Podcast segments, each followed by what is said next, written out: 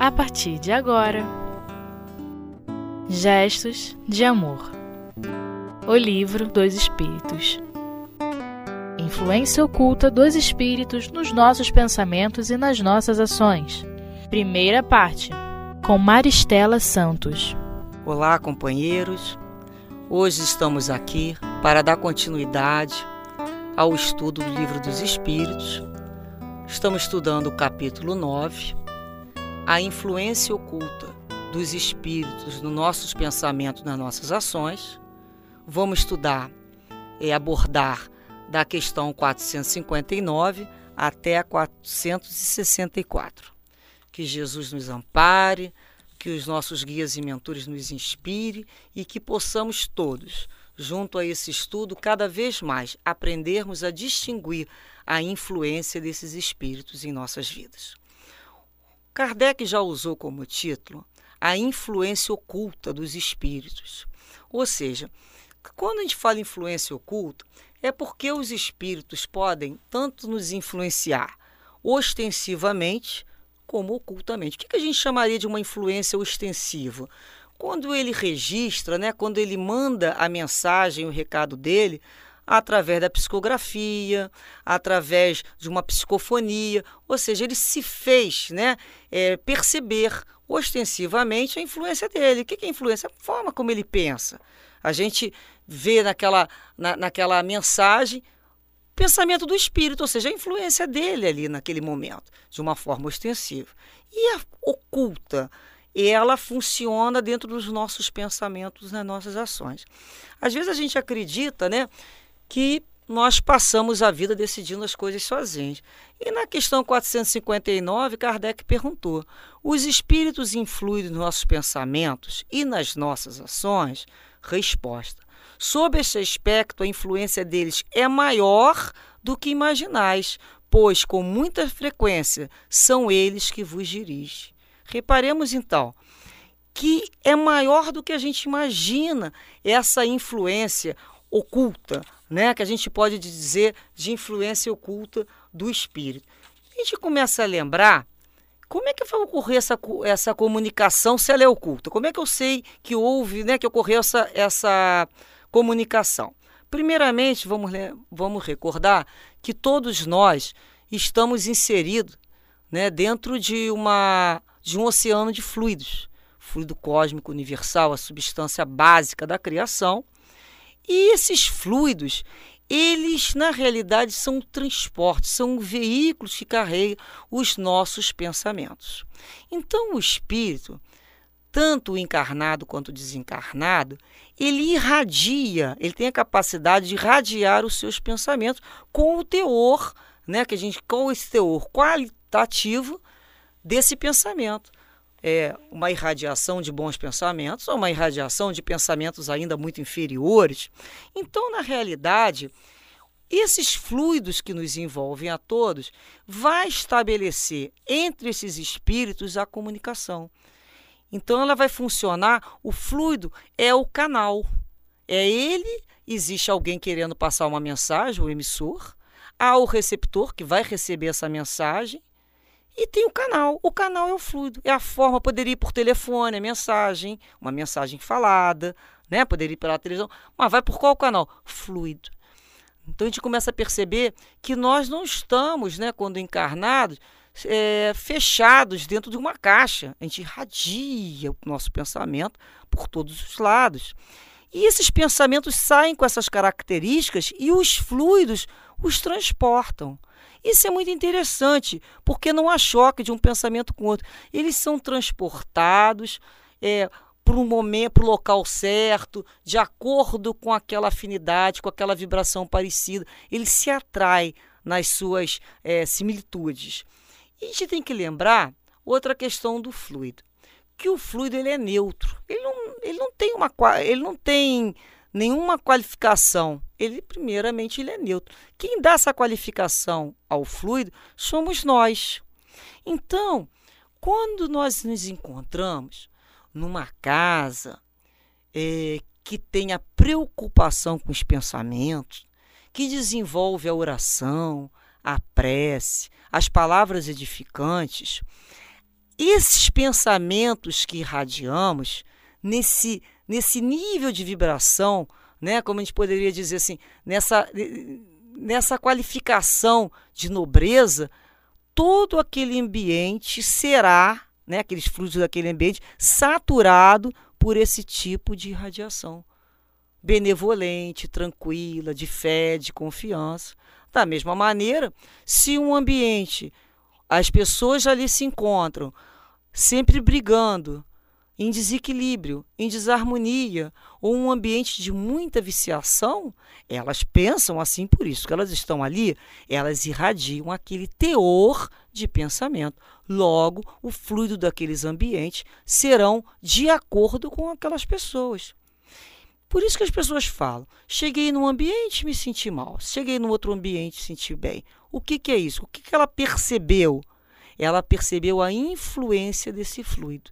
Então, quando a gente está numa ambiência de, um, de espíritos que pensam né, de acordo né, é, com as leis de Deus, o que, que a gente sente nesse ambiente? Acolhido, tranquilo, pacificado, há um, uma, um bem-estar, não dá vontade de ir embora. A gente, quando chega na casa espírita, não tem vontade de ir embora. A gente tem vontade de ficar ali. A gente foi acolhido, acariciado por aqueles fluidos. E diferente quando a gente chega num ambiente que o fluido é completamente contrário, a gente se sente mal. Por quê? Porque nós ressentimos esses fluidos. É como se nós fôssemos esponjas e essas esponjas vão absorvendo esses fluidos ao redor. Se são bons, boa sensação. Se são fluidos desagradáveis, todo o nosso corpo está interligado, vai sentir da mesma maneira. Então, quando a gente pergunta, que, que eu posso dizer sobre aquele ambiente? Depende. É agradável ou desagradável o fluido? Eu já consigo fazer essa percepção, independente do que as pessoas falam? Porque o que a pessoa fala é uma expressão né, verbal, mas o que ela irradia de sentimento, de pensamento. Que às vezes a gente está perto de uma pessoa que fala uma coisa bonita, mas os pensamentos dela não são, ela só está falando aquilo ali de uma forma hipócrita ainda. E o que, que a gente aprende? A gente vai aprender a ouvir além das palavras. A gente vai aprender a sentir o perfume de cada um, o tom daquele espírito que acompanha aquela criatura. Como é que a gente sente perto dela? Que sensação ela nos dá? E aquele ambiente? Então não precisa mais ninguém dizer para a gente que aquele lugar é bom, que aquela pessoa é boa. Nós mesmos vamos aprender a descobrir isso aí. Né? A gente tem que aprender. Então a gente tem que vai lembrar que o tempo todo nós estamos interagindo, vivemos num mundo de interdependência. Ao mesmo tempo que eu coloco os meus pensamentos, eu irradio meu pensamento para o ambiente que me cerca, eu absorvo e vou passar a ingerir os fluidos daquele ambiente. Isso é uma troca. Né? Então é natural que eu, de alguma maneira, quando eu projeto o meu pensamento através das minhas radiações, eu influencio alguém.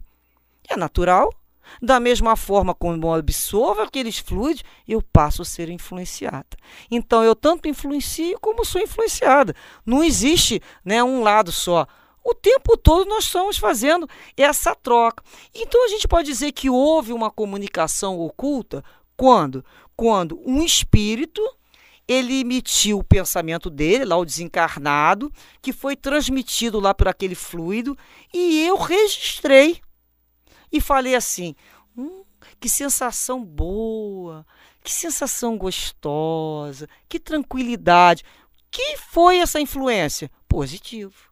Que tipo de comunicação oculta me chegou? De um espírito benevolente. Agora, estou num lugar, de repente eu começo a me sentir angustiada, taquicardia, oprimida. De repente eu começo a sentir uma raiva, eu não estava sentindo nada disso. Eu não estou com nenhuma dor e começo a me observar. Peraí, isso não é meu. O que, que ocorreu? Eu registrei a influência de um espírito. Tive lá um trimelique, né? Que a gente pode falar, dei um trimelique, senti aquele espírito passa. Ou seja, eu registrei. Toda, então a comunicação foi completa, porque ele podia ter emitido o pensamento dele, teria sido transmitida a mensagem dele pelo canal fluido, mas eu poderia não ter registrado. eu poderia não ter feito essa percepção. Mas quando eu percebo, quando eu registro e falo, senti isso, ok, alguma coisa diferente, significou que a comunicação ocorreu. Então, nesse momento, né, nós vamos fazer um pequeno intervalo para depois darmos continuidade a essas questões.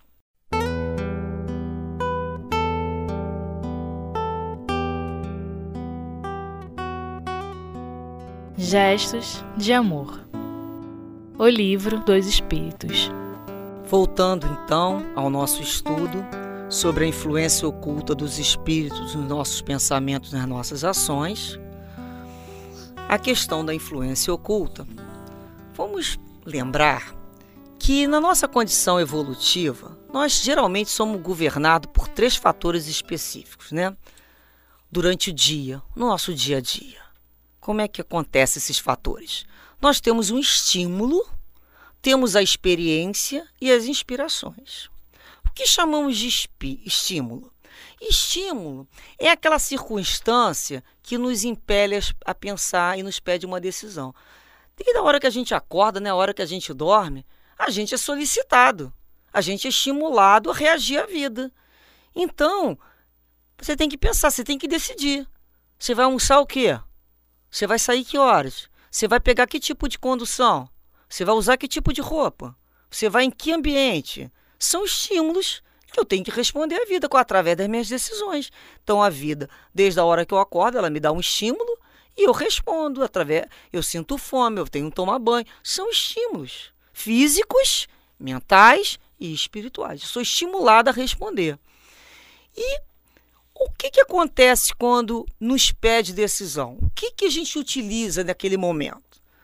Dois fatores, basicamente. Existem outros, mas vamos, de uma forma, é, consolidar isso aqui. Primeiro, a experiência. Então, quando alguma coisa me impele a pensar, a tomar uma decisão, eu busco dentro de mim a minha experiência, o conjunto dos meus pensamentos que, que eu sei sobre isso? Será que eu já sei responder isso aí? Eu já tenho vivência sobre isso aí? Então, são essas conquistas que o espírito já traz. Sei porque sei.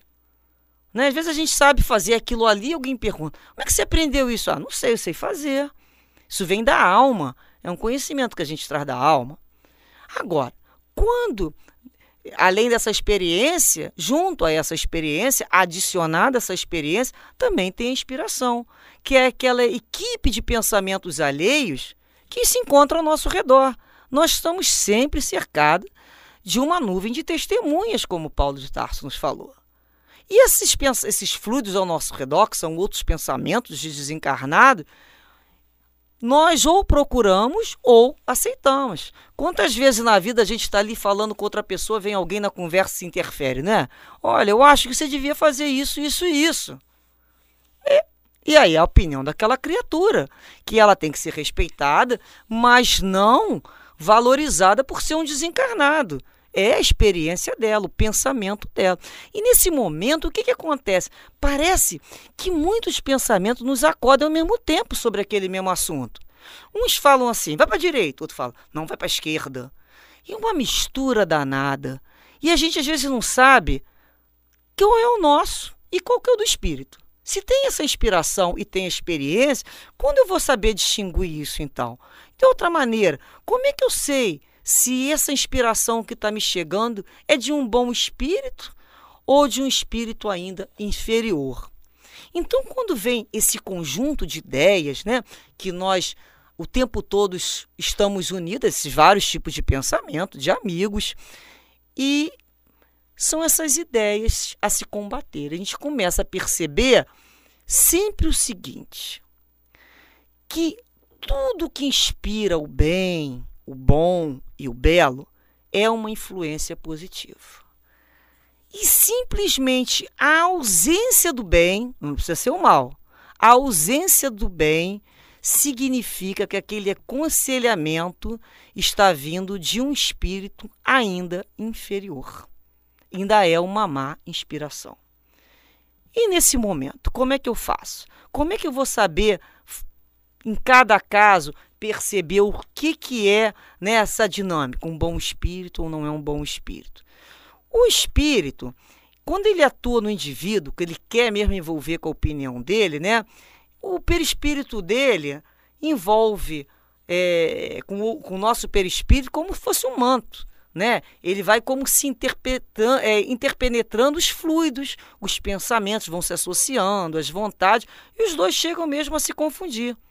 Então, quando essa atuação ela é suave, né, benfazeja, ela não vai impelir o indivíduo senão a prática de atos bons. Sempre atos bons. O benfeitor espiritual simplesmente aconselha e diz para você, meu filho, tá aí, ó.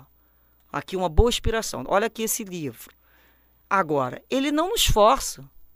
Agora, quando existe aquele, aquele constrangimento, aquela ideia é, obsessiva sobre um determinado assunto, que o tempo todo fica ali com a gente, isso a gente já sabe que é uma inspiração negativa. Repare que foram a minha experiência, às vezes, eu sei mais do que aquele espírito. Em determinados assuntos, eu posso, na minha área profissional, ter uma vivência em várias reencarnações naquele setor, que aquele espírito vai me dar uma opinião que é a opinião dele, mas eu prefiro a minha. A minha está baseada em experiências. Então não é o fato dele ser um desencarnado, né? Porque todos nós somos espíritos. O encarnado e o desencarnado. A única coisa é que ele não tem corpo. Mas ele não passou a ser o sábio, ele não passou a ser santo. Ele não, por ele ser desencarnado, não significa necessariamente que subitamente ele se transformou. Ele tem as dificuldades dele. Ou não, já é um espírito evoluído. E o que, que nos cabe então? Fazer essa percepção, né? discernir essas ideias e pensar assim: olha, esse primeiro é. Será que é meu? Geralmente a gente fala assim: quando o pensamento é sugerido, é como uma voz que nos fala. Né? E os nossos pensamentos geralmente é um impulso. Então também não interessa, a gente começa a sentir assim: será que essa ideia é minha ou do espírito? É uma ideia boa? Ah, que importa? Vamos, vamos adiante, nós estamos trabalhando junto mesmo. Ninguém pensa sozinho, a gente está sempre pensando junto com aquela equipe que está com a gente. A gente, na realidade, representa a ideia de um grande grupo. Às vezes a gente acha que a gente é original, que aquela ideia é minha. Não, de maneira nenhuma. Nós estamos dentro de um fluido que está todos os pensamentos. E nós captamos esses pensamentos. De uma certa maneira, a gente faz uma colagem né, nos nossos. A gente pega o que é bom de um, bom de outro, bom de outro, e vai colando aquilo que nos assemelha. E a gente começa né, a, a perceber que temos que estudar o quê? Esse tom distinguir essa, essa influência. Isso é o que precisa. Discernir a boa da má inspiração. Discernir aquele tom psíquico daquela ideia. Eu tenho livre-arbítrio. Todos nós fizemos a conquista do livre-arbítrio. Podem vir dez pessoas na minha vida dar opinião, até interferir de uma forma mais é, incisiva. Mas reparem bem, é opinião delas. Sou eu que quem decide qual delas eu vou acatar ou se eu não vou acatar. Então, algumas influências chegam até a ser arrastamento, sim. O arrastamento existe, mas não é irresistível.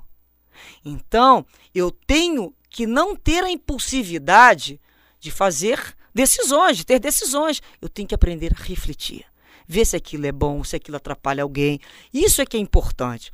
Então vamos imaginar uma mente ociosa e indisciplinada, né? Como é que a ideia perturbadora chega? Ela registra logo aquela ideia chegando, a ideia perturbadora chegando, porque ela recebe o impulso daquela ideia. É como se fosse assim: olha um livro, olha uma conversa, olha uma propaganda, olha não sei o quê. E aquelas ideias estão chegando à nossa mente, a gente vai lendo, vai ouvindo, e é como se a gente falasse assim: entra aí, conta aí o que você quer falar. E a gente permite, é uma recepção.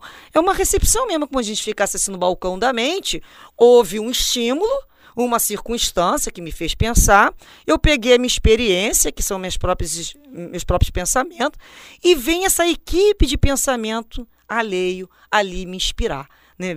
Eu, eu recepciono essas ideias que, que você tem aí? Aí ele fala, isso, aquilo, aquilo outro. E eu começo, então, como qualquer consumidor, a discernir o que eu quero e o que eu não quero.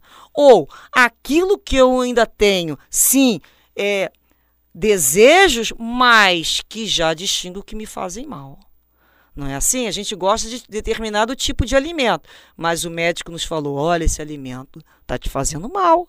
Então eu vou fazer uma reeducação alimentar. Da mesma maneira, se aquele tipo de pensamento eu gostava, que eu tinha afinidade com ela, hoje eu sei que aquilo faz mal me faz mal, porque eu entro na vibração daqueles espíritos. Então eu não quero mais. Então é como se viesse uma pessoa na minha casa e falasse assim: só quer comprar isso? Quer comprar aquilo outro? Quer comprar aquilo outro? É uma série de solicitações. Nós saímos por aí comprando tudo? Não. Ah, isso aqui me interessa, isso aqui não serve para mim, isso aqui é bom, isso aqui não é. É uma feira. A vida é isso mesmo. Às vezes a gente fosse umas pessoas, é como se fosse vários espíritos nos estimulando a escolher os pensamentos deles.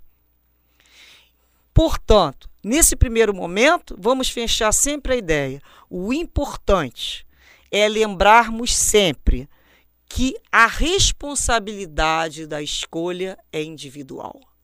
Independente se a ideia veio de um encarnado ou de um desencarnado, temos o livre-arbítrio para acatar, aceitar, assim como para dizer rejeito essa ideia essa ideia vai contra tudo da lei de Deus. Portanto, que Jesus nos envolva e nos ensine, estimule cada vez mais a discernir e escolher as boas influências. Que Jesus, então, abençoe a todos nós que temos a boa vontade de estudar e aprender. Fiquem com Deus.